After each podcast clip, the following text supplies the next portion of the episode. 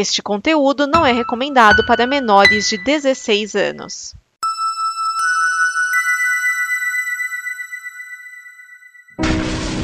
Olha só o que eu achei! Livre das conversas malditas. O Necronome conversa. Vamos abrir.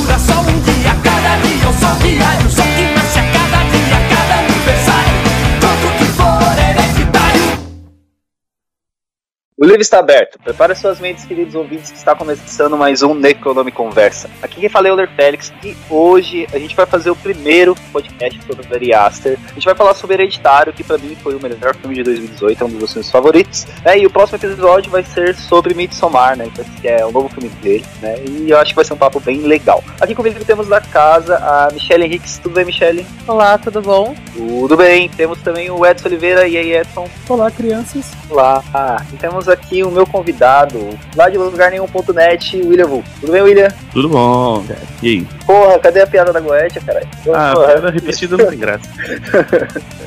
Só funcionou ali, né? Mas é isso. Bom, antes da gente começar a falar deste filme, né, vamos para os nossos recadinhos de sempre. Edson, se a pessoa quiser apoiar a Combo, o que, que ela faz? Se você está nos ouvindo e quer nos apoiar, você pode ir em apoia.se barra combo para nos ajudar em reais, ou então em patreon.com barra combo para nos ajudar em dólares. Lembrando sempre que combo é com K. É isso, e Michelle, a gente tem uma newsletter, né, que vai começar a sair no final deste mês. Como é que faz? É, a gente criou essa newsletter para contar como foi o mês, fazer um resumo, colocar links interessantes do terror.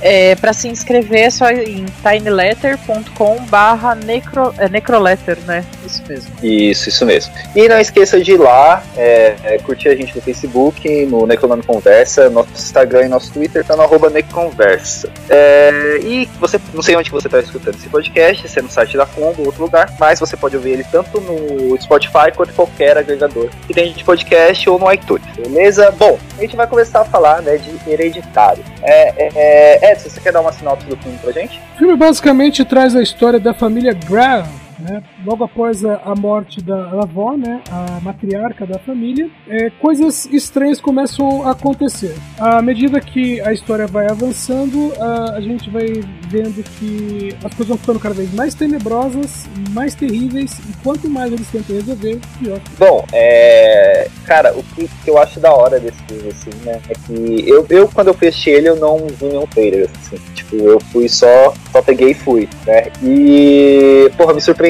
muito o que acontece com a Charlie, né? Ela aparece boa parte do filme, assim, bem focado nela. E o que acontece com ela, assim, nos 30 minutos foi bem. Pra mim foi tipo, caralho, foda. E eu sei que essa cena ela impactou muita gente, né? Tanto pessoas que não gostam do filme falam muito bem dessa cena. Porque, cara, ela é construída muito bem, né? Porque, tipo, você não espera isso. Né? Não sei o que, vocês acham, o que, vocês querem começar falando disso, se isso tá bom. Bom, é, pro, pra Michelle e pro Vulto isso foi surpresa, é porque infelizmente como eu pego o filme, pego os filmes antes da estreia, pra mim não foi surpresa a cena, então eu já sabia Eu- o que ia acontecer. Não, eu caí totalmente porque eu tinha visto o trailer e no trailer dá toda a pinta de que a mina é o principal o filme inteiro. Sim. É, ela tá no pôster, aliás, a maioria dos pôsteres tá ela. Sim. E aí, depois que você vai se focar aqui, todas as cenas do trailer já passaram muito rápido. E aí ela toma, toma na cabeça, né? Bom, eu fiquei extremamente surpresa com esse filme também. É, eu vejo o trailer, mas eu não vejo prestando muita atenção, que eu gosto de me surpreender, e aí eu tento não, não ter informação nenhuma, né? É, esse foi o segundo filme que eu vi duas vezes no cinema, de tanto que eu gostei, porque eu tenho uma política pessoal de não gastar dinheiro duas vezes, né, com o mesmo filme, mas esse eu fui obrigada. E me surpreendeu bastante, porque mesmo da segunda vez que eu já sabia tudo o que ia acontecer, eu continuei me pegando em detalhes e a cena da Charlie continuou impactante. E já vou puxar um segundo assunto, mas acho que cabe aqui também.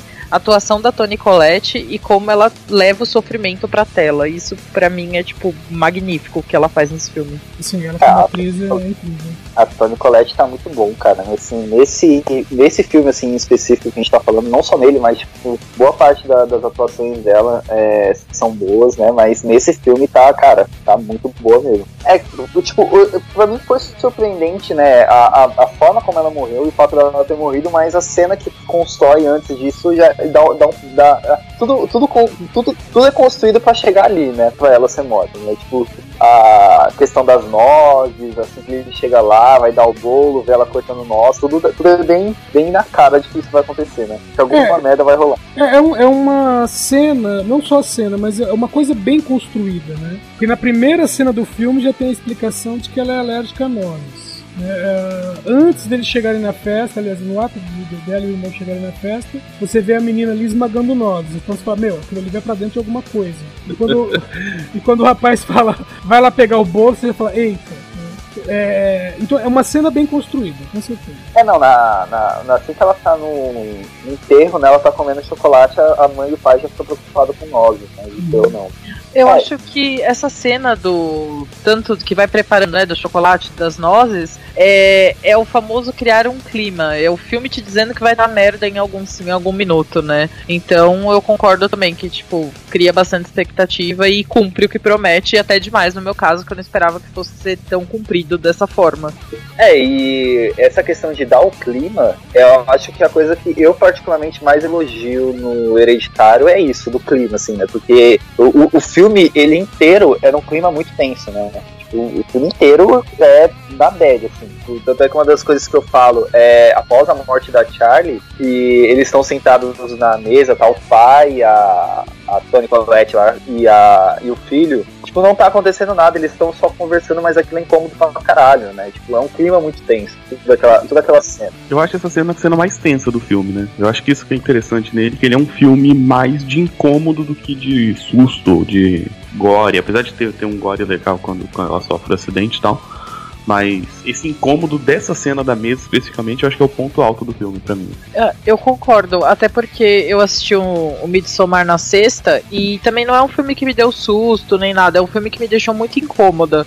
E eu, eu acho, né? Eu até vi uma brincadeirinha no Twitter. Esperamos que o Ari Aster nunca faça terapia e continue fazendo seus filmes sobre traumas, né? Porque o que dá tom a esse filme é esse trauma todo que essa mulher passou na família e tal, e como isso vai se desenvolvendo no terror. É meio que o contrário do Babadook, se você for ver, né? Que o Babadook, todo mundo fala tem mil explicações, ah, é depressão, não sei o que e tal.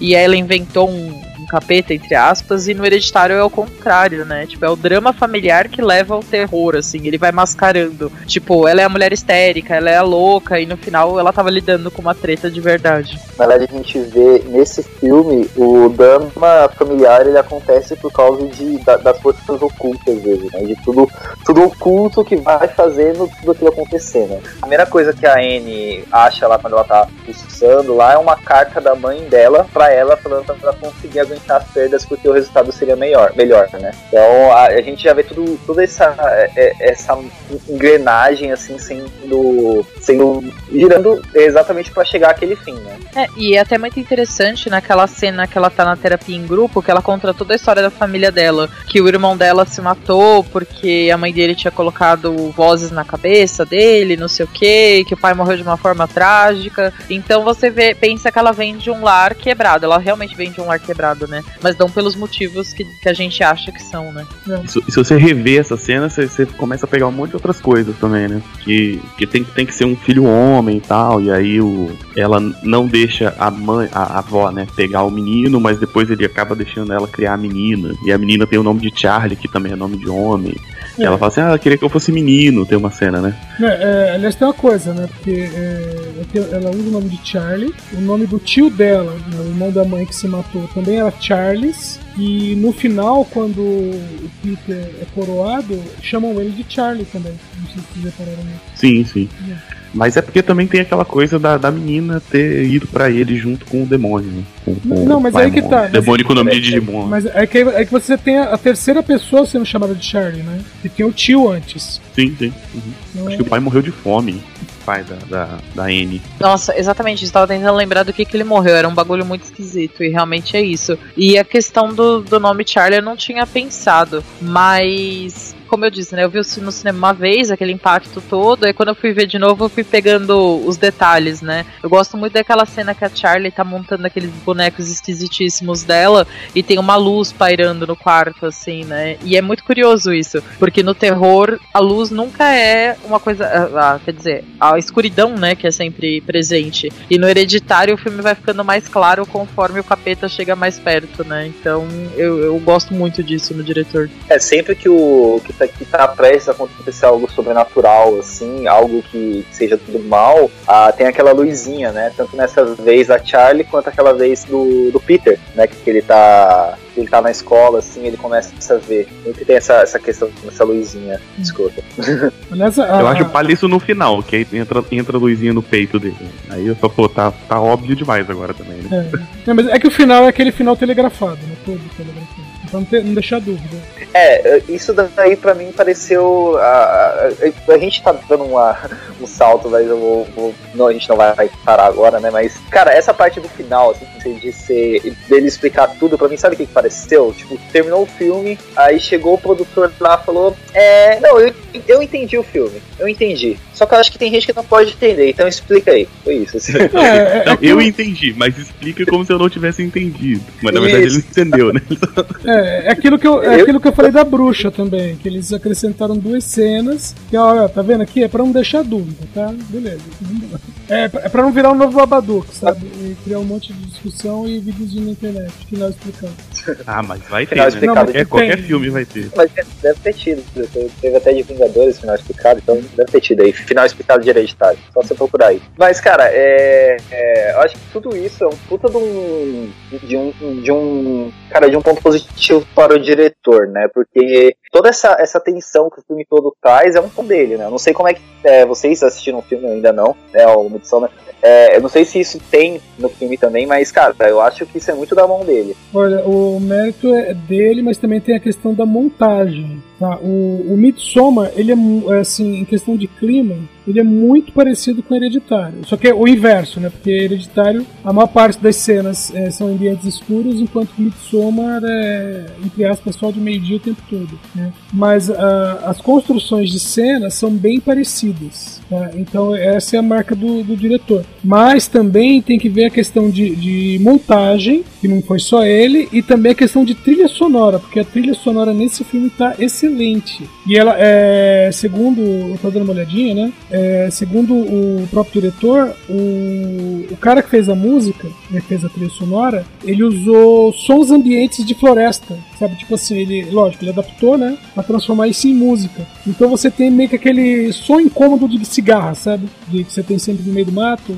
E isso em, em vários tons dentro do filme. Então, é, é, como são vários sons transformados em trilha sonora, então vai incomodar todo mundo, entendeu? Não importa qual é o nível de audição da pessoa. E isso ajuda a criar o, o, o tom também do filme. Fica bem antinatural também. Sim. E tem o barulhinho que ela faz com a boca. Pois é. É, e, e esse barulhinho aí é o barulho que é pra gente. é- é- a gente é, é um negócio simples, né? Que é esse negócio que ela faz, que é o. E ela faz isso no começo do filme e depois a gente escuta, depois que ela morre, a gente vai escutando aos poucos, assim, na, em cenas que, que é pra te dar aquela atenção, e eu acho isso muito foda. Eu, eu- realmente eu gosto bastante desse filme, cara. Então eu vou rasgar elogios dele.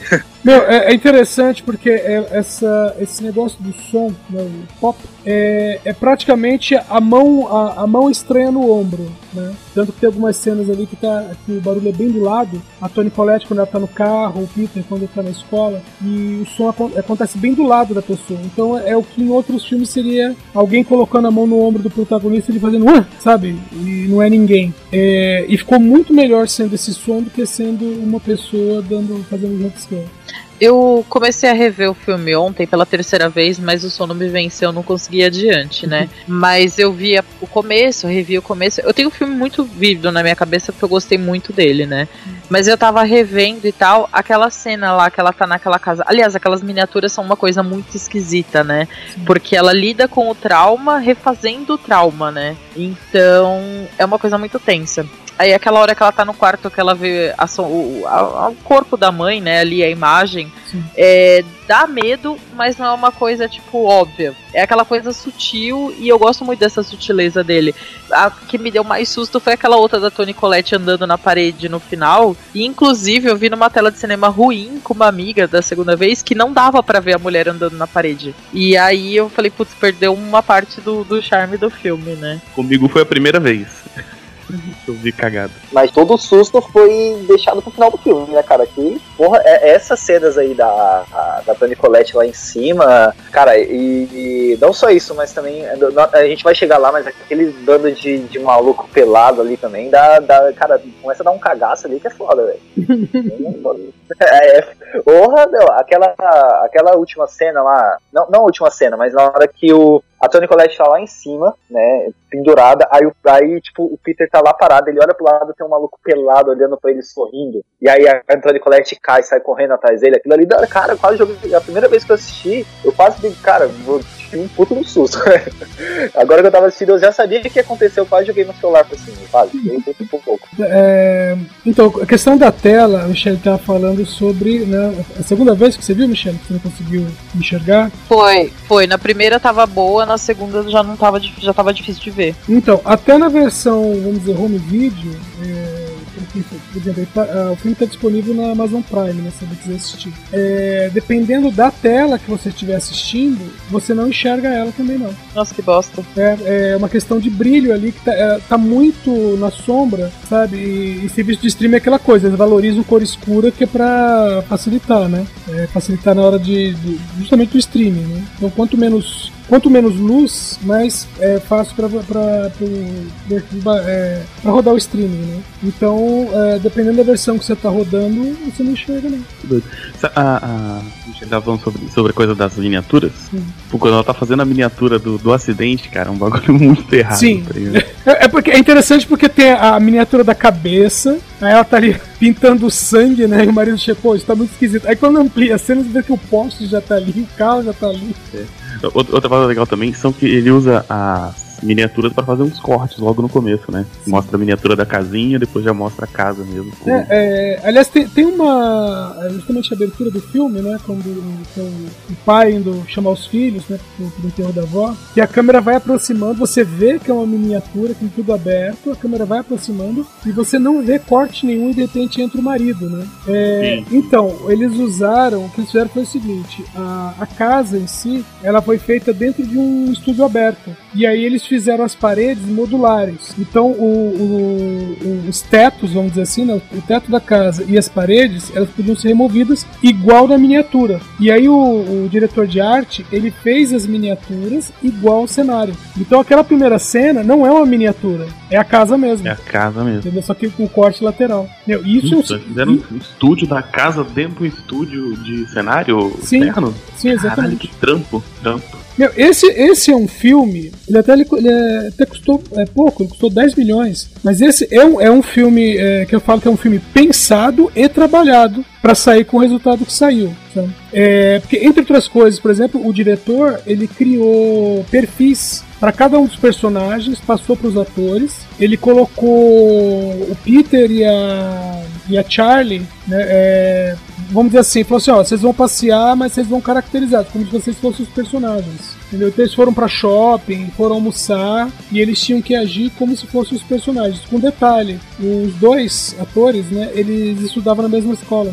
Ah, da hora. Então, é, aliás, o detalhe é assim: o, o pai, né, o Gabriel Byrne e o Peter, eles já tinham feito uma série juntos na HBO, que eles conheciam. O Peter e a Charlie estudavam na mesma escola. A única que era a primeira vez com todo mundo ali era a Toni Collette.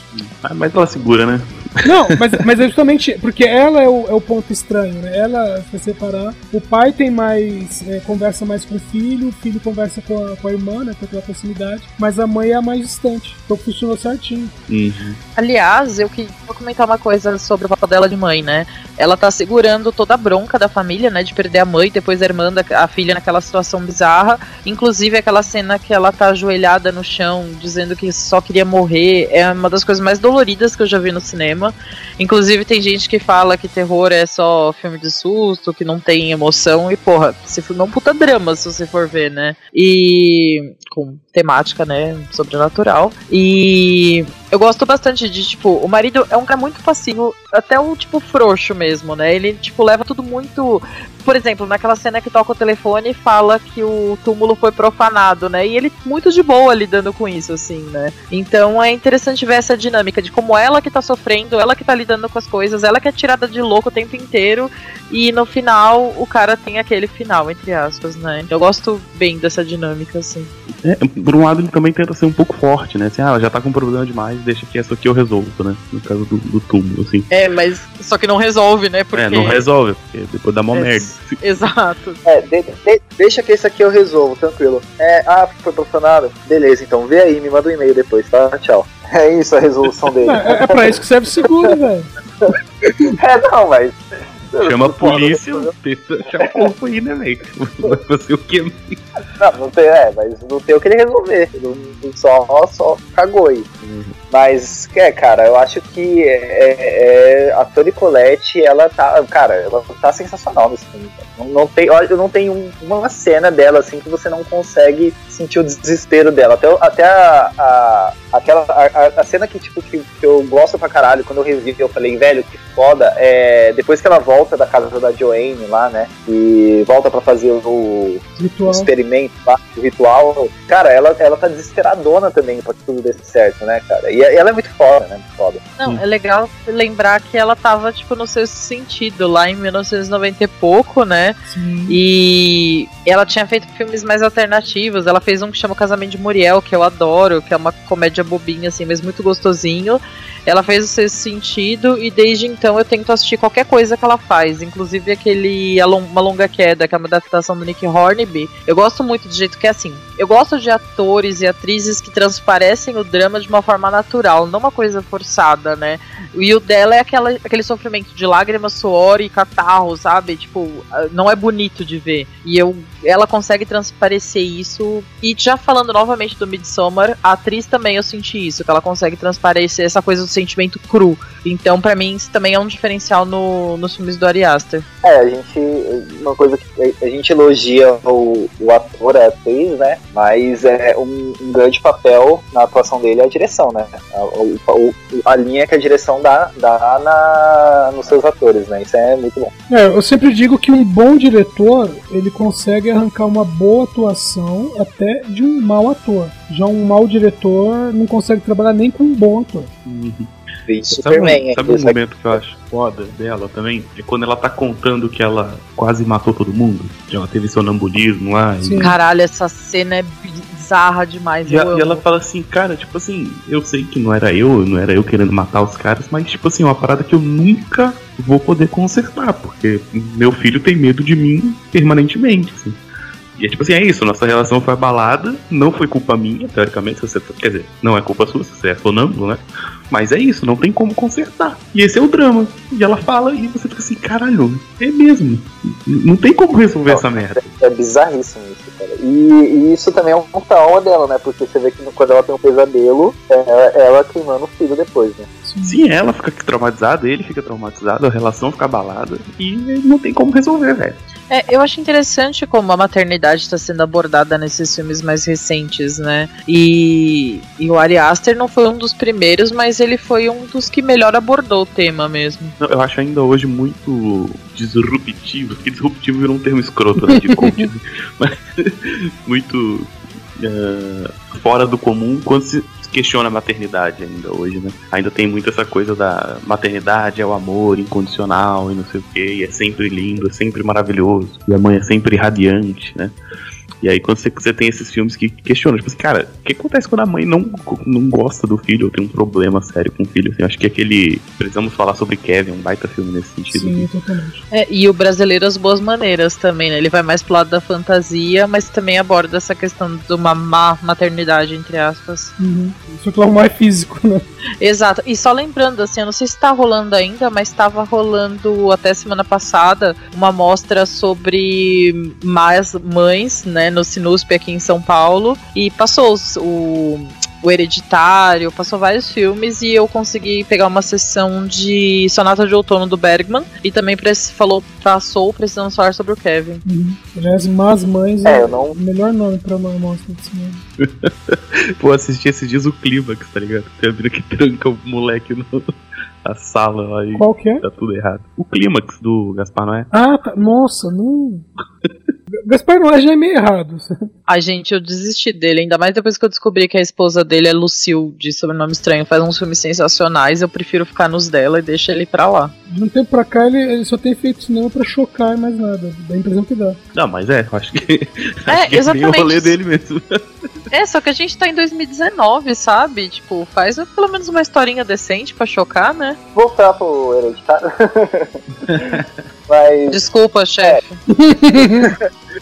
Chefe, não. Eu tinha um amigo meu que quando ele ia da, no bar, assim, o garçom chegava, desculpa, patrão, ele mandava, sou conta. Não, fala isso não. Né? Então, chefe não, cara. Eu comum, né? Porque é horizontal. horizontal não, porque tem que ter uma direção central. Tô aqui, cuzão. Mas vamos lá.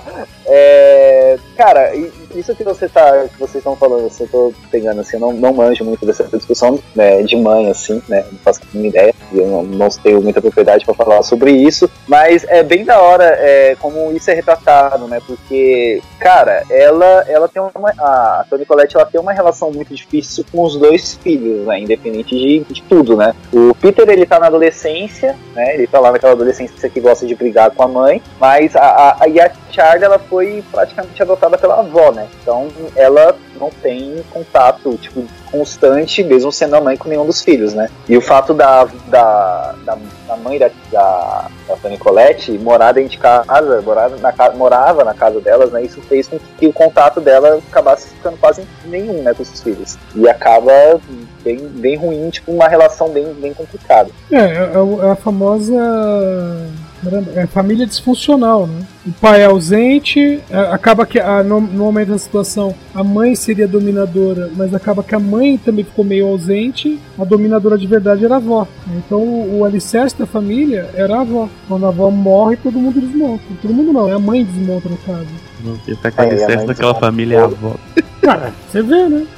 Que louco. Não, e é muito surreal porque é um relacionamento abusivo, né? A mãe, a avó, né, ela não deixa ela quase que amamentar a criança. Tanto que tem aquela, aquele bonequinho, né, dela, da mãe tirando o seio pra dar pro bebê. Tipo, aquilo é muito esquisito, né? Então, é um filme que dá pra interpretar de tanto, todas as formas, né? No lado do, do satanás, até nesse lado de família disfuncional, e como uma coisa mistura com a outra. Eu acho que ele. Aí eu fico aqui elogiando o Ari Aster, vocês me perdoem, mas ele é um homem que merece esse, esse biscoito todo. Ah, eu, eu já, sem zoeira, eu. é, por esse ser ter sido o primeiro trabalho dele, eu vou mais pela produtora, viu? Porque é, o Hereditário também tem muito, muito de a bruxa. Porque ali também você Ah, tem. sim. Você tem uma família se eh, desmoronando, né? E de alguma maneira, né, é, vamos dizer assim, meio que é forçada a ir para o mal, né? Quem sobra vai para o mal. E, e aqui em Hereditário aca- acaba acontecendo uma coisa parecida, né? Então tem muito da produtora aí também no meio. A- Sim, com certeza. Sai filme da A24, eu já quero ficar de olho, porque parece que vai ser bacana, né? É, os caras sempre tem, tem umas tiradas interessantes, né? assim, de- desse, desse terror de incômodo, desse cenários esquisitos. assim. Se- Sempre tem um. um, ah, você tem a, a grande trama final, mas você sempre tem essas mini tramas, assim, locais, né? Cheia de, de silêncios e, e, e olhares. assim. Ah, claro, de fato, você, pelos pesticidas que, que a gente já viu, a gente consegue, pelo menos, ter a noção de que vai vir algo, al- algo um pouco fora da curva, né? Algo que dê pra você gostar.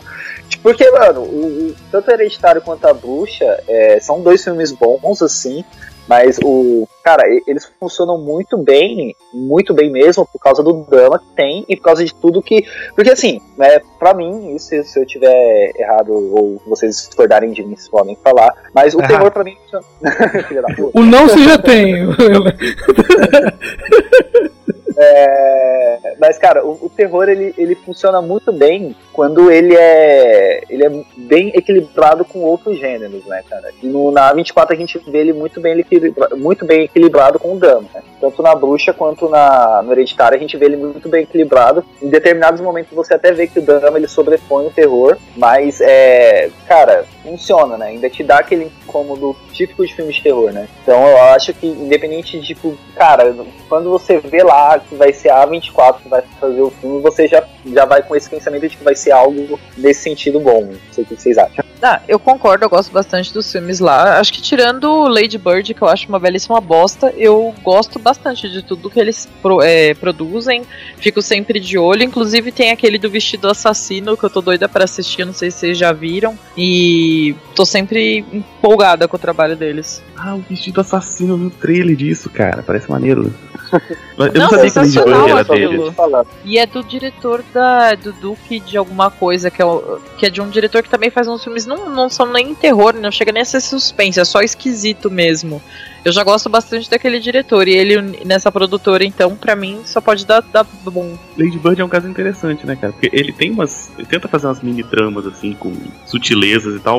O problema é que a trama principal não acontece nada, né? Ah, não, eu acho esse filme errado em muitos sentidos. Assim, se é pra ver filme de coming of age dirigido por mulher, eu sempre recomendo Booksmart da Olivia Wilde, que é bem melhor. Cara, eu assisti Lady Bird faz muito tempo, não lembro de nada. Eu assisti ele na assisti ele pra fazer o negócio do, do Oscar, ah, vou ver, vou ver, vou ver, aí e esqueci. Nem lembro mais. não, não- faz isso. É, é, é, deixa eu explicar uma coisa sobre o Oscar. O Oscar, acima de tudo, é um prêmio comercial. Então, o Oscar ele premia, premia dois tipos de filme: o óbvio e aquele que precisa de um up pra conseguir mais grana. Só isso. Ah, não, mas eu só assisto porque eu, eu sou besta, velho. Não precisa explicar, não, pode ver. Eu, eu sempre falo assim, eu sempre falo assim, só tem, só tem três, é, é, três não, né? São quatro categorias que eu preciso, que eu preciso ver. É ator, ator, atriz, né? Diretor, efeitos especiais e animação. O resto não tem. Talvez o de maquiagem, que se for maquiagem de monstro. Nossa, eu sempre gostei de fazer maratona do Oscar, tipo, de criança isso, né? E via todos os filmes, todos, assistia a premiação e tal. Hoje eu perdi o ânimo. E eu, tipo, foda-se Oscar, era só legal de ver filme e ficar debatendo com as pessoas no Twitter. Mas hoje eu não tenho mais ânimo pra isso, não. Antigamente o Oscar, ele ainda, é, vamos dizer, premiava quem realmente merecia. Olhava, não, realmente é um trabalho bem feito. Então. É, bom, comercial ele sempre foi, só que chegou uma hora que ficou escancarado o negócio. Né? Então, de uns anos pra cá, tem ficado pior, porque eles têm feito umas coisas do tipo nome- é, nomear, né, indicar ah, alguns para melhor filme, por exemplo, a questão dos produtores, e não é nem gente assim que o filme seja bom, é, é gente com que os estúdios de Hollywood querem trabalhar, mas a pessoa não é americana, entendeu? Então eu falo assim, ah, vamos colocar ele aqui, indicar o cara aqui pro Oscar, que é para as pessoas verem que eles existem. Logo depois a gente chama. Tipo fizeram com o Ang Lee, sabe? Pegaram o Tigre e o Dragão, por exemplo, que é, queira ou não, Tigre e o Dragão pode ser um filme bom, mas pra quem assiste filme chinês, vai olhar e falar, cara, é apenas mais um filme chinês. E aí pegaram o filme, colocaram, indicaram pro Oscar, para logo em seguida botar o Ang Lee pra trabalhar e todo mundo ia dizer, oh, é o diretor de um filme que foi indicado ao Oscar. Esse ano eu vou ver todos Ah, os eu vou framboesas de ouro. Eu vou atrás porque eu sou jovem, então eu tô, tô no pique ainda. Sou, sou jovem, sou jovem ainda pra fazer essas coisas. Mas vamos voltar pra frente, As pessoas ficam discutindo bilheteria assim. Nossa, eu tô torcendo pro Vingadores ultrapassar não sei quanto. Eu falei, nossa, eu não sabia que você era acionista da Marvel. Deve ser legal, né? Mas é isso, vamos voltar pra editar de novo, né, gente? Então é. Não, não, pera- peraí, só, Cara. eu só queria falar uma coisa quando falar de premiação. Eu- Quando eu era mais novo, é, tinha o Festival de Cinema Fantástico de Alvoriaz, né? E, e sem, e sem zoeira, você vai ver quem era quem eram os indicados, os premiados. Aí era assim, John Carpenter, Steven Spielberg, o George Lucas, tá, assim, o Wes Craven, é, era esse pessoal que, tipo assim, o pessoal que você vê durante o ano, ali que você fala, pô, esse pessoal, que é premiado. Aí eu falava assim, pô, é isso que eu quero, é isso que eu queria, né, o Festival de Cinema Fantástico. Aí não tem mais. Mas aí hoje em dia você tem um, um, um festival, por exemplo, chamado o, é o Fangoria Chainsaw Awards. Basicamente é a premiação da, da Serra Elétrica. É esse que eu vou ver hoje, quem que é indicado pra, esse- pra esses prêmios, entendeu? Eu acho que tinha que ter um Oscar só de terror, mas com temáticas muito específicas, assim. Melhor desmembramento, melhor. Não. melhor decapitação. Não, mas tem umas Olha coisas vamos, assim. vamos fazer, vamos fazer um. Vamos fazer no, no começo do ano que vem. A gente faz um Oscar aí. Do, a gente faz uma categoria aí e faz um episódio especial do, de Oscar do, de 2018, de 2019. Então, Pode deixar, tá anotado aí. Nota aí, Michele, você planilha.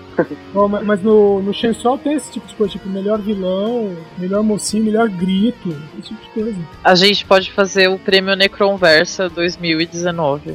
É isso, a gente vai fazer. Ó. Vai, eu vou, vou conversar com o Vinícius e gente vai fazer. eh, no- vai sair na semana do Oscar, né? Vai, vai ser o- a premiação que vai valer, do ano de 2019. Vai ganhar, vai É, ganhar ele- a tripa de ouro. E aí ele vai colocar como. No, no banner do programa, vai colocar o bonequinho do Oscar, mas fazendo a cara de o grito do monte. Vai, ser, vai, vai- vai rolar. Ó, já, já, tá, já tá marcado aqui, ó. Já, já estamos aqui. Votação. Mas vamos voltar pro filme do hereditário, né, gente? a gente deu uma, uma, uma leve desviada aqui. Tá, Mas- Vamos falar a parte do. da seita, né? Isso, eu ia, eu ia citar isso agora. Eu ia falar um pouco da, da questão da, da avó, né? Porque a primeira parte que você vê sobre a vida da avó, você olha aquele quarto dela e vê aquele bagulho escroto no chão, assim, né? Que é um. Aquela. Bagulho escroto que eu falo, não, não dizendo assim, mas é, é algo estranho no chão, né? Que provavelmente é um sigilo, algo do tipo. É o sigilo do Paimon lá, né? Sigilo naquelas, né? Tá descarado. Pô, ali, Sigilo, nem um pouco sigilo. É, muito sigilo não. É, aliás, Paimon, que é um, de- um demônio, né? Em, ter- em termos, de repente ele não gosta de chamar de demônio, mas que é, realmente existe, tem uma mitologia em torno dele. Quer brilhar, Vulca? O que tu tá falando da Goethe? Não, não sei essas coisas de cabeça, não. Eu sei que ele é da Goethe e só. Não, mas é, é simplesinho. O que tá no filme é basicamente o que ele faz mesmo. Que é. Se ele, se ele é invocado, ele promete riquezas e tudo mais. É aquilo mesmo. Aí, ó, só falta do João aí. O João que é o mago do podcast. Então, basicamente, na, na mito, vamos chamar aqui de mitologia, tá? Quem, quem for estudante de Goethe aí ou algo parecido, me perdoe. Vamos chamar aqui de mitologia. Mas na mitologia, basicamente, você invoca ele em, em troca de, de riquezas e favores, né? O padrão. Só que ele pede um sacrifício em troca. Então é basicamente isso. Tem a- essa coisa recorrente da decapitação, porque no filme é como se fosse um símbolo dele, né? Tanto que a menina tem que corta o- a cabeça do passarinho, depois ela perde a cabeça, todo mundo perde a cabeça no filme. Não, não, não tem. Na mitologia não fala nada sobre isso, não. Só fala da exigência de um sacrifício. E nem fala, né? Que de repente o sacrifício pode ser seu mesmo. Pode ser só sangue, parecido. Ó, ele vem montado num dromedário, tô olhando aqui. É, vem montado no dromedário, ele é, é um homem, mas de aparência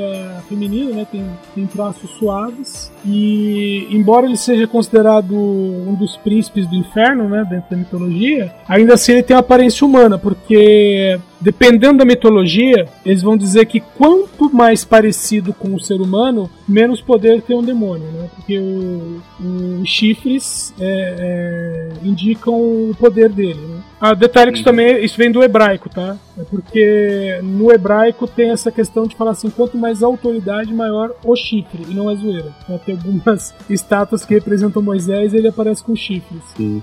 Sabe o que é engraçado? O, o, o inferno tem muito príncipe, né? Parece a Arábia Saudita, assim. É, não, é porque a- o conceito deles pra, pra príncipe é que eles não têm, é, na, na- na antigas, antigas civilizações, eles não tinham rei especificamente. Eles tinham príncipes. Então você tinha é, esses príncipes, né, daí vem a palavra principal ou principais. Então você tinha vários príncipes que tinham mais ou menos a mesma autoridade, entendeu? Na falta de um tem outro. Então no entre aspas aqui, né, no inferno é basicamente generais e príncipes. Príncipe é quem manda, general é quem comanda. Maneiro, mano. E aí o Paimon é um dos do, do- dos. Ah, só, só questão do falei do chifre e autoridade, tanto que a descrição no Apocalipse, se for dar uma procuradinha, e fala das bestas, né, a besta que veio da terra e a besta que veio do mar, é, fala da questão de que sobre a cabeça de, eh, das bestas há chifres, né? Então tipo assim, ah, a primeira tem dois chifres, a, a- acho que são sete chifres, a segunda tem dez chifres, entendeu? Para demonstrar a quantidade de autoridade que tem. E isso independente de ser um demônio ou não, cara. É tipo os rabos dos demônios do Naruto. É, nove caudas. Quanto mais cauda, mais poder. No, no- no caso da mitologia hebraica, é quanto mais chifres. Eu, eu lembro de ter, ter lido algumas críticas no, no ano passado, quando saiu o, o Hereditário, da, da questão de ter usado o Paimon, né? Assim, eu não, eu não manjo muito de Goécia, assim, né? O que eu sei é. Ninguém manja, quem fala manja, manja. também. É, é, igual, é igual aquele ne- o Necronomicon. É, que, que pessoas que leram Necronomicon tem em casa, né? É. Mas, é. Não, eu não, não manjo muito de Goécia, assim, eu sei pouca coisa, mas. Cara, uma das críticas que eu ouvi, assim, eu até entendi, foi terem usado Paimon e Demônio da Goécia, assim, porque é, falaram, tipo, muito foi falado foi, pô, podia ter inventado aí um demônio diferente, criado uma mitologia diferente, assim. Não, não me incomodou muito, assim, né? Mas eu, eu entendi o, o que a pessoa quis dizer com isso. É, eu, não tive tanto, eu não tive tanto incômodo com isso, porque eu, eu acho que é uma coisa que eu tava até conversando com o Vulto, né, na- quando ele tava falando do Midsommar, né, de ser clichê. É, pô, tem clichê. Mas, pô, clichê é clichê porque funciona, né, cara? Pior é quando o filme vai querer inventar uma parada e não funciona. E pra mim é ruim. Agora, se funcionar, tá bom. Ah, mas se a gente for lá longe, o, o Exorcista, por exemplo, o Pazuzu, é, apesar que né, no filme ele é um demônio, mas na mitologia ele era um dos deuses da Babilônia. Mas ele É sumério, né? É, é Suméria, depois foi pra Babilônia, mas tá ali. Uhum. É, pô, acho que se você não vai ter tempo de criar uma mitologia toda própria e fazer uma trilogia de livros e criar seu próprio Harry Potter, É. ele é muito mais fácil usar alguma coisa que tá pronta, pô. Aí você encaixa uma simbologia ali tranquilo e vai. Tem Não é ficar tendo que 72 explicar demônios- o que, que é o bicho, pô. Tem 72 demônios da Goécia, é só você abrir na página lá e achar um e escolher, tá bom. Abre Pode lá. você gostar mais da figura e já era. Mas, então, a, a seita, ela é bem, bem diferente, assim, né, cara? É, a, a gente não é apresentado muito a ela no início do filme, né? A gente só vai... Na verdade, no filme inteiro a gente não é apresentado. A gente só vê a seita, de fato, no final, né? A gente só vai vendo por fotos e tal. E é bem estranho, né, cara? Tudo isso, todo esse plano da, da avó, é muito, muito estranho, né? Então, eu, eu não sei se é bem o plano da avó, sabe? Mas, é, vamos dizer assim, era um plano e envolvia a família. Eu não sei se é a vez dela, né? Vamos dizer assim. Porque, pe- pelo que dá a entender, o, o sacrifício ali da, da. acabou virando sacrifício da família, mas a entrega do Peter não ia favorecer só a família. Na verdade, não ia fa- favorecer a família porque já era, né? Mas ia favorecer todo mundo da seita. Então, meio que a cada geração é um que entrega. E, a- e pelo que dá a entender, a avó falhou porque ela ia entregar o filho e o filho se matou, né? Já tava na mão da avó faz Não, tempo. Ela tentou botar no irmão, deu errado. É. Ela queria botar no Não, Peter, mas a mãe não avó. deixou ficar com o Peter. Depois botou na Charlie. Ficou torto. Depois tiveram que fazer a transfusão de demônio lá. falo da avó porque é, ela parece ter uma, uma importância dentro dessa seita, né? Não, não é só tipo, uma, um membro da seita pra mim. Porque quando você vai ver nas fotos lá, você vê muito, tipo, é, ela sempre tá no meio, ela tá sendo coroada. Então eu falei, tipo, o plano dela, porque parece que ela tem uma, uma, uma significância dentro da seita que é, que é algo bem. Ela tem uma relevância dentro da seita. Uma hierarquia ali, né? É, não, não, então. cara, isso aí é igual Rinodê. Chegaram nela e falaram: Não, você é importante pra nós, vem pra cá. Chega aqui, me empresta a sua família. Ele é pirâmide, velho. Mas, mas tem uma coisa interessante dessa seita que vocês estão lembrando de comentar: é que os magos são ninja, né? Meu, Porque total. eles aparecem ali na casa do nada, ninguém vê. Quando eles veem, já estão lá. Meu, eles aparecem na casa, Cara, eles eu- ca- cavucam o, o cemitério, eles levam o corpo sem cabeça da, da véia. É tipo magos Black Ops, assim. Cara, eu queria falar que ah, o filme ele tem uma coisa que é muito foda, que eu acho que é bem da hora, que é aquela parte, é que a- as transições de tempo, né? Que tipo, tá de dia, tipo, mostra a casa, de repente muda o frame e já tá tipo de noite, assim, né? É, e no final isso é usado muito foda, né? Porque, tipo, tá a casa de dia, na hora que vai de noite vê todo mundo pelado, assim, né? Em volta da casa. Eu acho que ficou bem da hora, velho. Aliás, você falou que é- essa seita a gente não sabe muito sobre ela, meu, mas é, que tem um tiquinho ali de bebê de Rosemary, tem, né? Porque é mais ou menos o mesmo esquema. No caso da Rosemary, ela entregou o bebê, né? Inteiro, né?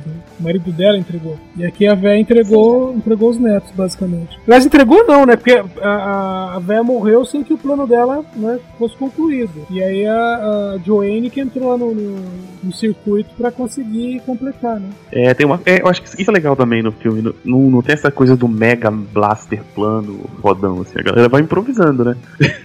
ah, tentaram botar no Peter, ah, não deixou. Ah, bota na menina, depois a gente vê o que a gente faz.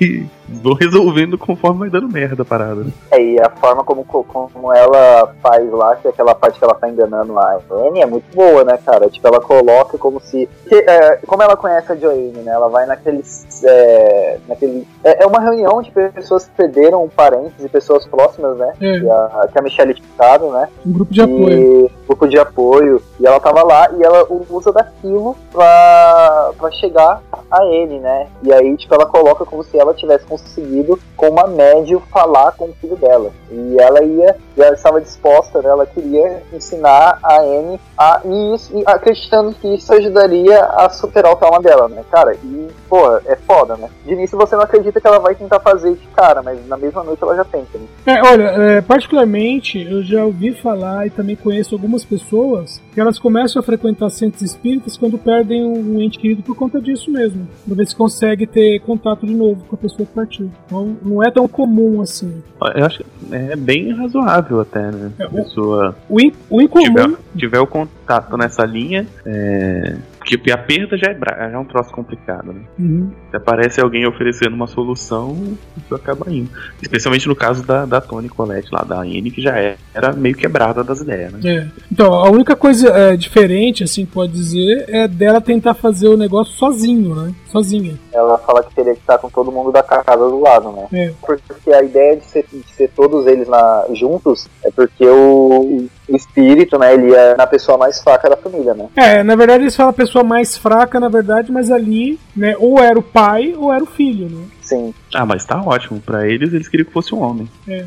Então, como já tava, o menino já em si já estava derrubado, né, por conta da morte da irmã. Já tá derrubado, é ótimo. E, aliás, aliás, é, a gente falou, já, tipo, a gente dá uma corrida, né, da, da- na hora que a gente tava comentando sobre a morte da irmã, mas a, naquela cena, velho, ela é muito boa por N motivos, assim. Um, porque é, tem aquele negócio de você ser de, de, cara, você não acreditar que a pessoa vai morrer daquela forma, porque, pô, ah, não, eu sabia que ela vai morrer, sabia que ela ia morrer. Mas, cara, ela tava sem ar, ela tava no carro e ela bateu a cabeça num poste arrancou a cabeça dela. E aí é, o, Peter ele, ele fica paralisado com aquilo, ele vai pra casa, ele para o carro, ele vai pra cama, tipo, tudo naquele, naquela, naquele plano que vai mostrando assim. Aí ele vai pra cama e na hora que ele deita na cama, fica focado na cara dele. E, cara, aí, aí amanhece, aí você vê a cara dele, só a cara dele, você vê a mãe dele indo pro carro. Mano, aquela, aquela parte é muito. Cara, não tem como você ficar de boa vendo aquilo. E dá muito Não tempo, velho. é. A sua irmã, ela morreu!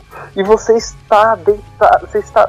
Cara, não, não dá. Não, Não, é- Não, e é ele uma- não dorme, né? É. Ele, ele fica com o olho aberto o tempo inteiro. não tem reação. Eu ontem, depois de eu rever esse trecho, eu fiquei pensando como seria se fosse eu. Tipo, é um acidente muito bizarro. Você matar uma pessoa da sua família por acidente. Não é culpa sua, mas a culpa vai cair sobre você. Que nem a aquela cena do jantar que vocês já chegaram a comentar, que é a mais tensa do filme. Aquilo tudo tá acontecendo porque ninguém tá sabendo lidar com aquela situação. O pai tá muito passivo, a mãe não quer culpar o filho, mas ao mesmo tempo ela culpa, e ao mesmo tempo que ela também relembra aquela questão dela que ela tentou matar os dois, sabe? É, eu não sei o que seria de mim se acontecesse comigo. Sei lá, eu matei uma irmã por, por acidente, sabe? É, é um filme que te faz pensar em muitas questões, assim. E essa, pra mim, é uma das mais pesadas. o que eu faria, né, cara? Porque é uma parte muito fo- foda, né? Você vê ele lá parado e, e tudo acontecendo, porque você vê que aquilo é inevitável, né? A, a irmã morreu. E mesmo assim, não, não foi culpa dele, mas ele vai se culpar pro resto da vida por aquilo, né? Se ele continuasse vivo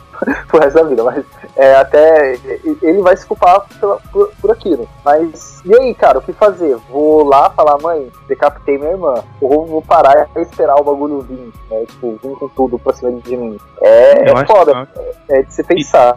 Não, e nem tem essa pergunta, porque ele não, não- ele não racionaliza em momento nenhum, né? Ele entra em choque mesmo, de fato. É, ele, ele, nem, ele nem olha direito no retrovisor, né, cara? Ele fica, ele fica com medo, ele não, ele não quer olhar. É, e você tem essa, essa continuidade do trauma, que é o momento que ele tá na, na sala de aula, que ele tá completo, quase completamente catatônico, olhando pra frente, e de repente ele levanta os olhos e ele vê o retrovisor, né? Que é como se ele tivesse o tempo todo voltando àquela cena.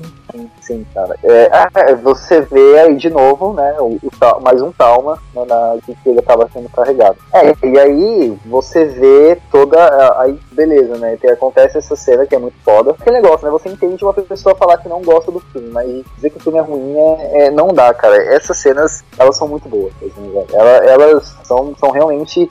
Cara, é- é- são impactantes e elas incomodam e cumprem o propósito delas, né? Não dá. Não, além, além do roteiro, elas são tecnicamente muito boas, assim, cara. Esse, esse plano todo que vai seguindo o rosto dele até passar e acordar e tal, é, é- ter essa sacada de fazer daquele jeito é muito sensacional. Pensando em corte. Isso que o Euler falou de da pessoa não gostar do filme, dizer que ele é ruim, é muito engraçado. Eu lembrei só de uma coisa. Eu tenho um grande amigo, um dos melhores amigos, assim. Ele é tão fã de terror quanto eu desde a infância. E ele deu meia estrela pro Hereditário. E aí eu tentei argumentar com ele. Ele, nossa, é uma bosta esse filme, nada funciona, não sei o que. Aí eu fiquei, nossa, cara. Parece que a gente não viu o mesmo filme, né? E ao mesmo tempo que ele acha o remake de Suspiria uma obra-prima e eu acho uma das grandes desgraças do cinema, né? Então é muito curioso ver como que cada pessoa tem uma percepção diferente do mesmo filme. Não, mas Suspira é ruim mesmo. Eu ainda não vi, eu tava pra ver, agora eu tô desanimando. É bom, pode Nossa, ir. gente. Não, é bom, pode ir. Nossa, É eu gravei um eu gravei um podcast sobre Briga, Suspiria. briga, briga. Cara, é foda, é foda. Eu gravei um, tipo, com a Jéssica até, do Fright Like a Girl. E ela gosta e eu detesto. Então a gente ficou debatendo uma outra o tempo inteiro. Foi muito engraçado. Eu, eu gosto Mas muito é de tranqueira, é então eu, eu não tenho problema que eu gosto muito de tranqueira. Aí quando fala assim, ah, né, sobre o filme, por exemplo, Suspiria. Gostei, gostei. E o antigo, também gostei. É, qual a diferença? Eu acho que o novo, ele tem, ele tem mais detalhamento do que o antigo. E o mais importante, tem a tia do Smith. Acho que Cara, a Tilda Swinton já ganhou uma estrela só dela. assim. Cara, mas nem a Tilda Swinton pra mim funcionou nesse filme. Quer dizer, funcionou porque ela é linda, maravilhosa, olhar pra cara dela é sempre perfeito. Viu? Porém, é, é verdade. E a cena da, da morte da, da menina que tá dançando também, porque de resto, Sim. eu, nossa, eu detesto muito esse filme. Não. É, o, vou, só pra ter uma ideia, a Tilda Swinton ela faz três papéis. E um delas é um homem. Porra! Exato. É, Volta, vai lá, assiste lá e vê que é ruim. Ela, ela, vamos dizer assim, ela faz uma mocinha, uma vilã e um neutro. Esse é um filme só com Tilda Swinton, fazer uns 16 papel, tá ligado? Mas, é, tem- voltando para o hereditário, tem a, a- tem tem, essa cena, né, é do, do, da- do- depois do atropelamento, né, que tipo não é uma, não é, não tá acontecendo nada de terror, mas incomoda. Sim. Tem aquela outra cena, né, que a gente comentou já, que é a cena da mesa de jantar, que é, é, cara, é muito boa, né? Eu Leandro. sempre, Só, voltando um pouquinho, porque depois da, da questão de toda, né, da, da situação do, do Peter, daí a mãe dele, aquele choro desesperado dela, né, ela dizendo que quer morrer. Aí depois disso, pra culminar, você tem um corte seco, né, um- uma cena sem trilha, sem nada, e um close na cabeça da menina que ficou na beira da estrada, e cheia de formiga. Meu, fica vários Bru- segundos Brutal, né? Não tem. Eu acho que falta de trilha fala muito, né? Sim. É, não tem firula, é isso. É, é por- porque é, esse filme tem mais ou menos uma hora e meia, mas eu acho que tem menos de cinco minutos no filme que não tem algum tipo de, de, de trilha, sabe? Seja aquela trilha musical mesmo, né? Apesar que é todo tempo tensa, ou então aquela trilha que é quase um zumbido, né? Lá de fundo. Mas é, quando tem essas, essas cenas com silêncio, é a cena que você para, trava, prende a respiração fica só olhando. Só uma correção, o filme tem duas horas e sete. Oi? Para isso tudo? Sim, o filme tem duas horas e sete minutos. Ah, é isso mesmo. Nossa, por que eu tô com uma hora e meia na cabeça? Não, não passou rápido. Mas aí eu, eu queria perguntar pra vocês, né? Tem, tem, tem mais alguma outra cena, assim, que, que não seja uma parada bem, tipo, cara, tá acontecendo nitidamente algo do mal aqui que incomodou vocês, assim? Ou só essas duas mesmo? Bom, a cena do, do caderno, né? Tanto o caderno sendo escrito quanto o caderno sendo queimado. Pra você, Michelle, eu vou ter alguma outra cena assim que você incomodaram bastante? Ah, a cena do caderno pra mim também pegou bastante. Mas do caderno. O que, que, que que tem no caderno além da parte que ele queima? Eu não lembro mais. Porque o, o- ela de- o Ah, ca- desenha sozinha. É que o caderno. Ah, o, ca- é mesmo. Que o, o caderno ele virou tipo uma ligação. Ele virou tipo um talismã, né? Uma ligação com, com o Pai Mocking, com o Pazuzu 2.0. E aí primeiro ele, de- ele desenha sozinho, né? Que ela quer falar pra todo mundo, ninguém acredita. E depois, a primeira vez que ela tenta queimar, o caderno começa a queimar lentamente e ela começa a queimar também. Aí Uhum. ela, pera aí, deixa eu do fogo, né? Aí a segunda vez ela taca querosene, né? A, a parte do giz do, que a, a mulherzinha vai mostrar pra ela lá e tem o giz desenho, escrevendo no quadro é meio CGI vagabundo, né? Não, não é CGI não. Aí tá vendo, é efeito Não? prático. Com imãs, mas é efeito prático. é, é isso mesmo. Ah, tá, podia ser mais sutil, né? Sei lá. E aí, eles, e eles falaram que foi meio complicado pra fazer aquilo ali. É, é, eles falaram que era difícil controlar e parecia que tava escrito, escrevendo de uma maneira fluida, assim, sabe? E o fantasma do, do- da criança tem a letra melhor que a minha. É, depois que Uma coisa que eu vira tava- santa. Uma coisa que eu tava pensando esses dias, mas eu não, não- não confirmei na minha cabeça, assim, não cheguei à conclusão.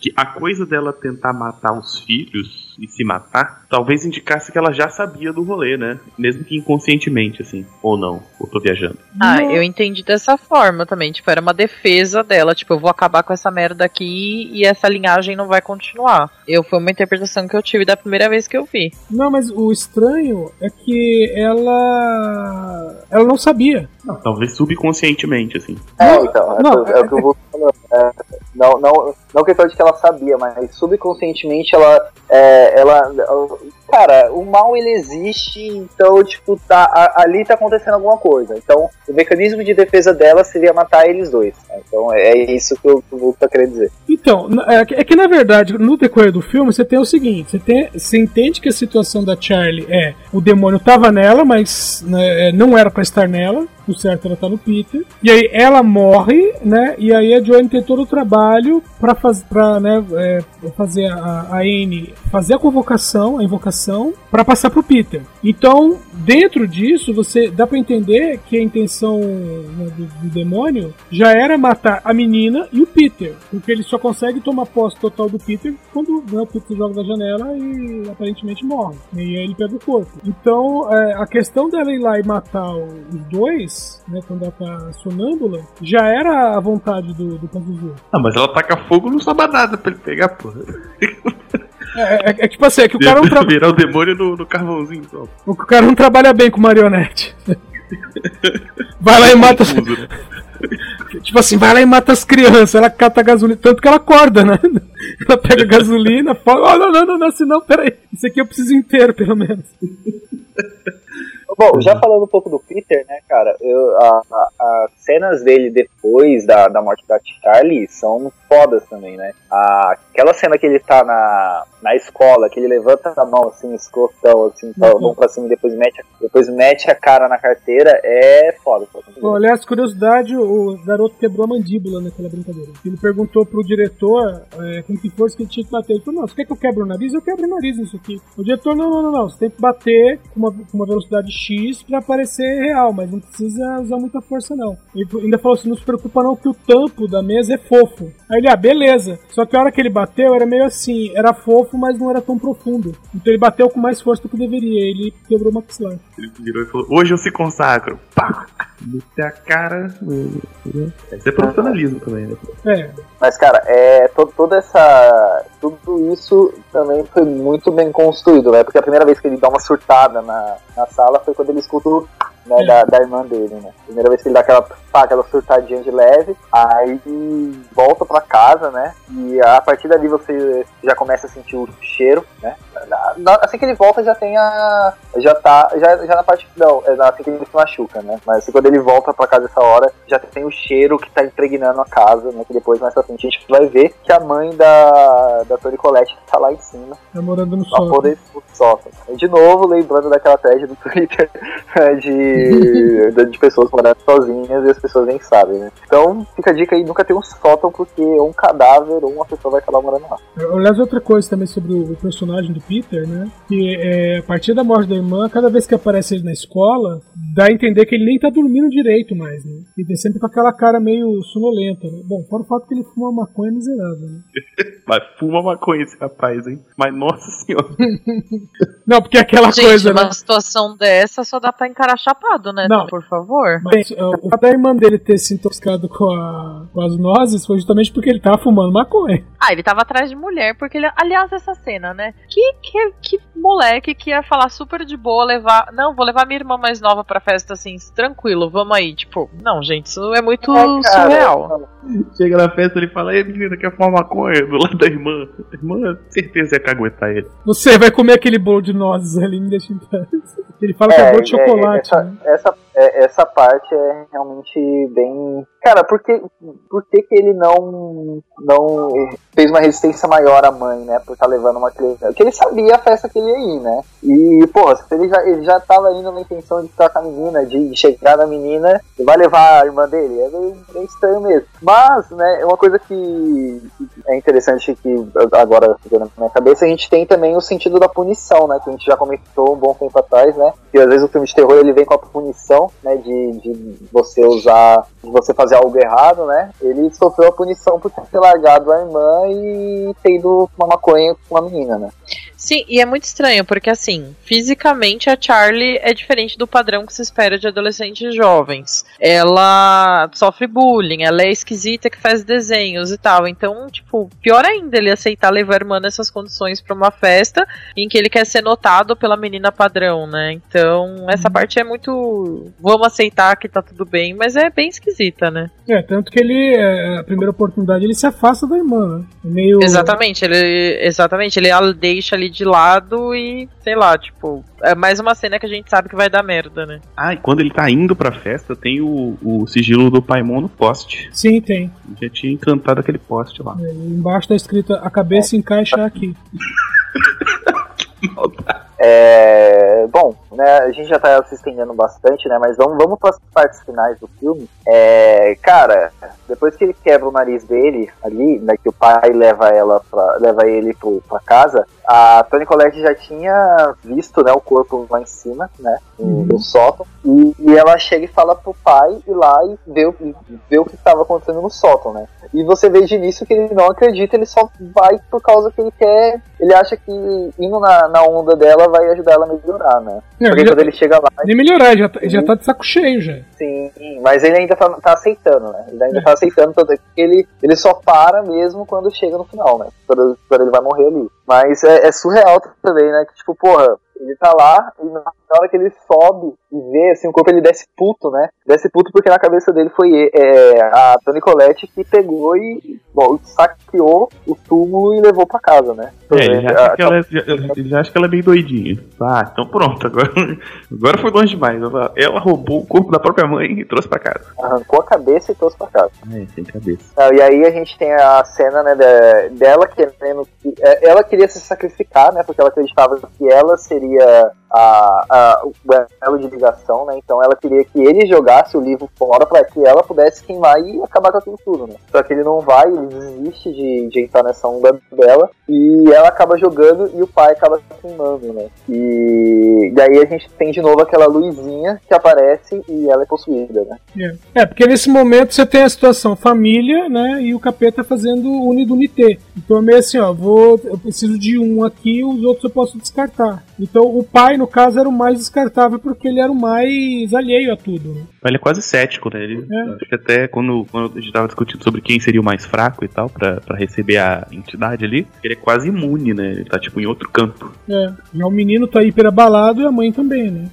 E aí a mãe, ela é possuída, né? E aí a gente tem aquela... Pô, quando ele acorda e a mãe tá lá em cima, cara, é, muito foda. Aliás, são, Toda essa parte, é, são toda- duas. toda essa- eu ia falar que todas essas cenas, né, da, da mãe, assim, em lugares no alto, assim, é, é são, pô, dá um arrepio que é foda, né? Dá um, dá um cagaço. Então, nessa passagem tem duas cenas específicas. Uma é quando ela tá grudada na parede, né, quando, ela, quando ela passa né, por trás da parede. E a outra é quando o menino se tranca no sótão e ela começa a esmurrar né, é, por baixo. E você mesmo imagina que ela tá batendo com a mão, né? E aí quando a câmera vai mostrar, ela tá pendurada no teto, né, tipo Mulher-Aranha, e batendo com a cabeça. E é, é muito... Bruto, né, cara? Sabe, é muito fora da expectativa, assim, quebra muito a expectativa. É, e aí, aí ele acaba ficando lá, na hora que. no sótão, né? E aí tem a cena de do nada a mãe aparece lá em cima, né? E começa a cortar o pescoço dela, aquela cena meio agora. É bem na hora também. Peter fica maluco, o que, que ele faz? Ele se joga da casa e morre. Ele acaba morrendo ali, né? Porque pra, pra o É. espírito da Char acabar entrando, ele, ele tem que estar morto. Sim, Eu não fisicamente tinha ele tá entendido que ele tinha morrido, não. Eu Não, achei, ele morre. sei lá. É, tanto que na- naquela cena em que a Joane aparece lá na escola, do outro lado da rua, e começa a chamar pelo nome, ela fala, eu te expulso. Ela tá tipo expulsando a alma do Peter do corpo pro o Paimon poder habitar ele por inteiro. Ah, mas o corpo morreu ou não? O cor- Então, é assim. O corpo morre e volta? Ou, tipo, ele, ele quando ele cai ali, ele Então, no- perderia é, o último resquício de controle e aí abriria totalmente? É, então, ele morre. No- Vamos dizer assim, ele morreu, o espírito, que era o, o Peter, sai. Aí o, o Paimon toma, toma o corpo e recupera o corpo. Ele, o corpo né, tá ele dá um Wolverine ali. É, o coração parou É de bater a- por dois a- segundos já- A N não precisa morrer pra ficar endiabrada lá. Não, porque ela, ela- você tem, dá a entender que ela já tem uma experiência. Ela pre- enlouquece de fato, É, né? ela, ela tem uma experiência pregressa, né? Ela tem toda uma vida com a mãe dela. Então, é, evidentemente, ela já tem ali o espírito enfraquecido por conta disso. Uhum. É, no fundo tanto faz. Se morrer, voltou. Se não morrer, vai. vai- É, de qualquer maneira, não é mais o Peter, agora é Paimon Zuzu. É isso, né, cara? E aí a gente tem aquele, aquela explicação no final, né? Que precisa explicar tudo o que aconteceu, né? É, não sei vocês, mas, tipo, pra mim, a primeira vez que eu assisti, eu parei assim e pensei, velho, se tivesse só, só acabado, assim, naquela parte que ele faz o fechou assim, já teria, pra mim, estaria bom. assim. Eu, eu não me incomodei tanto, assim, tipo, que eu vi que uma galera ficou bem incomodada com filme. Eu não me incomodei tanto, falei, cara, não, que merda, estragou o filme. Não, não, pra mim não foi isso, mas eu acharia que teria sido legal também. Só na, na hora que ela desse aquele barulhinho com a boca, acabasse, eu achava ok. Ele, ele muito bom. Se ele se, se tirasse aqueles cinco minutinhos ali, seria bem melhor. Não, não, pra mim tá, tá de boa. É, eu gosto desse final, é bem brega, né? Mas é um brega bom, tipo, eu vou falar mal do Suspiria de novo. Aquela cena vermelha do Suspiria eu acho só brega ruim. Essa não é aquele brega gostoso, anos 80, assim, que faz sentido e tal. E sei lá, eu acho que funcionou super bem. Ele deu uma quebrada no, no ritmo do filme, até porque fica mais claro também, né, o ambiente. E, e sei lá, é um brega, é, é tenso, eu, eu gostei muito. Eu fiquei na dúvida, porque assim, na- é, acho que ali ele poderia ser o Paimon, mas também ser um- ainda um pouco Peter e- a Charlie até. E aí, porque faria sentido explicar, porque se ele for só o Paimon, 100%, não faz sentido os, os magos precisarem explicar pra ele quem é ele. certo? Então tipo assim, ah, ok, agora você, Peter, é, é o hospedeiro do Paimon e tal, mas. ah, porra, eu confundi aqui. você é o hospedeiro, mas você. Mas você ainda é pensei essa coisa em, em transição, né? E Sim. a ponto de precisar da explicação. Por outro lado, eu acho essa cena um pouco Claro. sagaz, justamente no fato de que ela explica muita coisa, mas não explica tudo. Uhum. E aí, quem, quem se dá por satisfeito pode falar, beleza, expliquei, entendi tudo, mas talvez não. Igual aqueles detalhezinhos do pai morreu de fome, então você tá entendendo o processo que a avó vem fazendo durante o tempo, entende? Então ele, ele finge que explica tudo, mas não explica tudo, e aí ele engana o otário. Ah, mas é aquilo que eu falei. Pra mim, tipo, não me incomoda, não me incomodou ao ponto de eu achar que o filme Estragou. Estragou, estragou o filme porque teve cinco minutos explicando. Não, mas eu também não acho que se, tipo, se tivesse cortado teria sido algo ruim, assim. Teria, teria acabado legal. Ah, também, também acho. Eu não sei, ah, vocês já assistiram Scanners? Sua mente pode destruir, do David O Cronenberg? do, do, o do GIF da cabeça explodindo, né? É, isso aí, cabeça de melancia. Aham. Então, porque assim, a última cena do filme é, são dois paranormais se enfrentando. Então, a, a cena final são, né, é, vamos assim, herói e vilão e, e um tentando explodir a cabeça do outro. E aí, a cabeça que explode é a do mocinho. É, tipo, o mocinho explode, sobra o vilão. Aí a mocinha chega no. Né, ela tá de frente pro vilão, o vilão levanta os olhos, aí a cor do olho dele mudou, ele dá um sorriso pra ela e fala: Não se preocupe, sou eu. E aí termina. Aí fala assim: Você tem a, a, a ideia de que o mocinho no último segundo passou a mente dele pro corpo do vilão, entendeu? Então, tipo, ele fez uma troca e o vilão, tipo, quando o mocinho explodiu, na verdade era o vilão. Mas ah, tanto ah, ele levantar a ah, os olhos pra mulher e falar, não se preocupe, sou eu, e encerrar, é meio tipo 3 segundos, entendeu? Você fica meio, como? Que? Então, assim, então. Não, se não tivesse os olhos mudado de cor, ia ser mais foda ainda. Porque ele ia falar, não se preocupe, só eu, sou eu. Aí você pensaria, é o mocinho que foi pro corpo do vilão? Ou é o vilão enganando a menina ainda? Então, o problema é que eu assisti isso quando era moleque numa TV preto e branco. Ah, Eu só fui descobrir que o olho dele mudava de cor 20 anos depois, quando, quando achei isso em DVD. Esse que é o problema. É, então, assim, uma explicaçãozinha ali, sabe?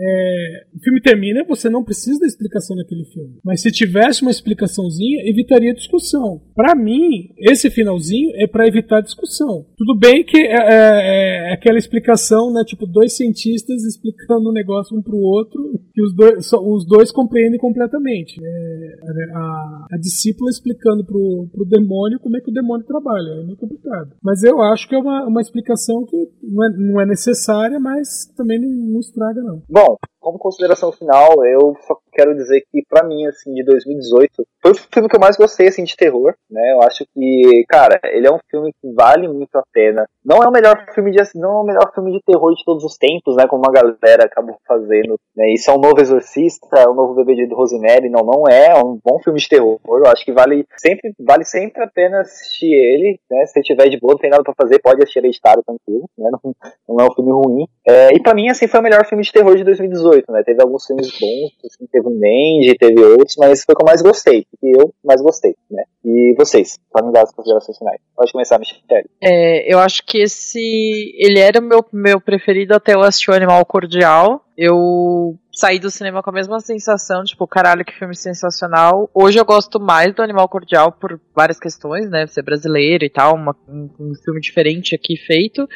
Mas o Hereditário pra mim é impecável. Eu gosto muito dele. Eu gosto demais dessa onda. Eu acho que eu comecei a prestar atenção mais depois da Bruxa, né? Nas grandes produções de terror e como que elas foram chegando pro grande público, né? Tipo, o próprio Jordan Peele, os filmes deles são sempre um evento, né? Então eu fico muito feliz de ter um diretor que nem o Ari Aster fazendo filmes sensacionais. Já adianto que gostei muito do Midsommar. Quando a gente for gravar, espero que minha opinião se mantenha a mesma. E espero que ele faça mais filmes e que não demore tanto quanto o Robert Eggers da Bruxa pra fazer mais filmes. Beleza. E você, Edson? Bom, é, é um filme que eu gostei também. Eu não falo, ah, olha lá, filme de 2018, não, tem, tem outros também, em 2018. Eu, eu também não faço esse tipo de. é, é, eu não faço tipo top 5, sabe? Eu vejo muita coisa, né? E eu vejo coisas boas em vários filmes. O, o próprio editário, como né, a gente até brincou, eu chamei de Bebê de Rosemary, por exemplo. Então, ele tem, é, si, apesar de ser uma boa história, ele é bem conduzido, ele é bem dirigido, mas em termos de roteiro, ele tem vários pedacinhos de outros filmes. Não são exatamente homenagens, mas você percebe ali uma, uma influência de um ou outro filme, né? Bagagem do diretor, evidentemente. Mas sim, é um bom filme, é... tem começo, meio e fim, tá? Respeita as próprias regras, isso é, eu sempre acho importante. O único problema, né, são os, os, os discípulos ninja de, do Paimon, né? Mas é, porque é, o desaparecimento do corpo, aparecer no, no, no, sótão, isso não fica muito bem explicado, né? Como é que aparece aquele monte de gente pelada lá dentro também, não fica muito bem explicado. É, mas, é, fora isso, eu considero o filme bem conduzido, um filme bom. E, né, pra quem tá ouvindo a gente e não assistiu ainda o filme, vá assistir, eu recomendo. E você, Vulto? Cara, eu adoro esse filme. É, eu fui um evangelizador do Hereditário. Depois que eu assisti esse filme, saí indicando pra todo mundo. Ah, você, você é esses caras que ficam perguntando se já assistiu o Bacurau em 2019? Em 2018 era Hereditário, é Ah, isso? Eu evito, mas esse eu não consegui evitar. Realmente falava, assiste, assiste aí, vai ser da hora. É, Não sei dizer se é um dos melhores de 2018, porque eu não tenho memória suficiente pra lembrar em que ano saiu esse filme. eu sei lá, mas, mas é, um dos, é um dos grandes filmes de 2018, com certeza. E é um baita filme, cara. O roteiro é amarradinho, as cenas de tensão são realmente intensas. É um filme que, que brin- brinca e pega pesado nas emoções ali. A Toni Collette chorando. Aquela cena é um bagulho devastador, assim. É um filme excelente, cara. Recomendo demais. Se você não viu, veja. Se você viu, veja de novo. É isso. Bom, vamos para os nossos jabás. Vulto, onde que as pessoas te encontram? Vocês me encontram em lugarnenhum.net, que é o meu site. Não é mais um site pessoal, já foi, mas hoje em dia tem colaboradores e tudo. Tem inclusive textos do Euler lá. Ah, e aí tem várias paradinhas, tem curtas-metragens, resenha de filme, resenha de gibi, resenha de livro, tudo, tudo que é de bom tem lá. Observador Quântico e Curto um Curta vão voltar? Como é que tá? Ah, talvez voltem nos sonhos de cada um. Nos nossos corações, né? Tá, tá vivo ainda no nosso. No, no seu coração ainda vive. Beleza. Edson, jabá. Os ouvintes podem me encontrar aqui na Combo mesmo, às segundas-feiras no DN com as notícias, às quartas-feiras à noite no DN Premiers com as estreias de cinema e aos finais de semana no td1p.com com o Pod Trash. Falando de filme bom. E Michele, você, muito fácil, além daqui. Bom, eu acho que o lugar mais fácil é me achar no Twitter, que é Michelle com dois L's e underline duas vezes Bruna. E lá tem link pro Cine Vardale, a Mulheres, Feminist Horror e os um milhão de projetos que eu invento por aí. Os vários erros que a Michelle acaba. então. É, bom, eu vocês me encontram aqui, me encontram lá no Twitter, me encontram no Cinetop, me encontram lá no lugar nenhum. Vocês podem encontrar em qualquer lugar que vocês quiserem. E é isso, gente. Vamos encerrar o livro por aqui. Até a próxima semana pra falar de Midsommar e falar que o filme é bom e vocês estão todos errados. É isso, gente. Nem assisti ainda e já tô defendendo, hein? Só isso. Tchau, gente. E até a próxima semana. Tchau, gente. Falou. Tchau, pessoal.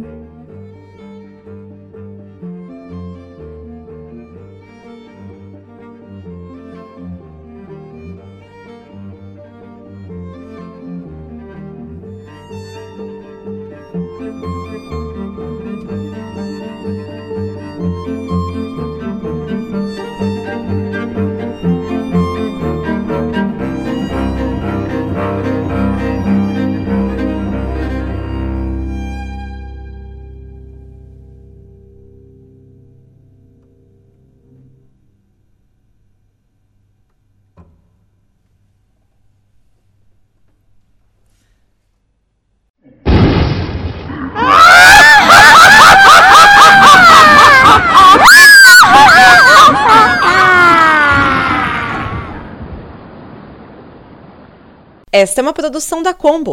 Confira todo o conteúdo do amanhã em nosso site comboconteúdo.com.